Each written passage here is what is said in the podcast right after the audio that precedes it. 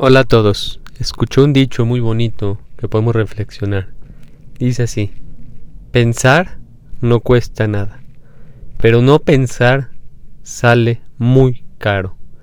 ¿Qué quiere decir?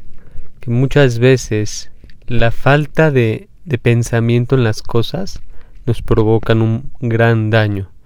Y solamente el pensar es gratis. A la persona no le cuesta pensar el problema por el cual no pensamos es porque no tenemos tiempo para pensar.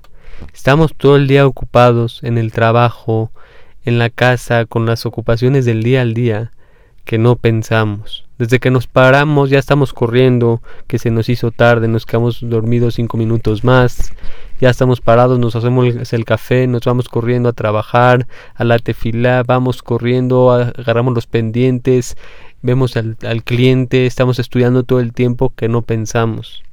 El Mesilat Sharim en su Agdamá, en su introducción, dice que el mayor problema de las gentes, aun que la gente que está estudiando Torah en Alajot o están ocupadas en las cosas del mundo, es el gran problema es que no se ponen a reflexionar para qué Hashem nos hizo en la vida. Toda la vida tiene un funcionamiento, un coche lleva a las personas, un avión las transporta de país a país. Una puerta eléctrica te, abre, te abre, se abren las puertas para que tu coche entre. La comida para alimentar a la persona. Todo tiene una finalidad en el mundo. Los árboles dan oxígeno, dan frutos. Y tú, como persona, ¿cuál es tu finalidad?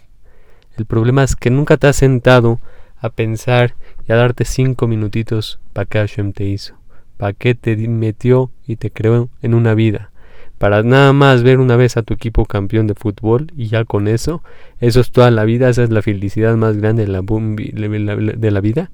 ¿Para Hashem te hizo? ¿Qué Hashem quiere de ti? Ponte a pensar. Muchos los jamim hablan de hacer itbodedut, Heshbon Nefesh. ¿Qué es Heshbon Nefesh? Pensar todos los días un ratito cómo están mis actos. ¿Soy mejor persona hoy o no? ¿Me estoy apegando más a Hashem o no? ¿Cómo va mi tefilá?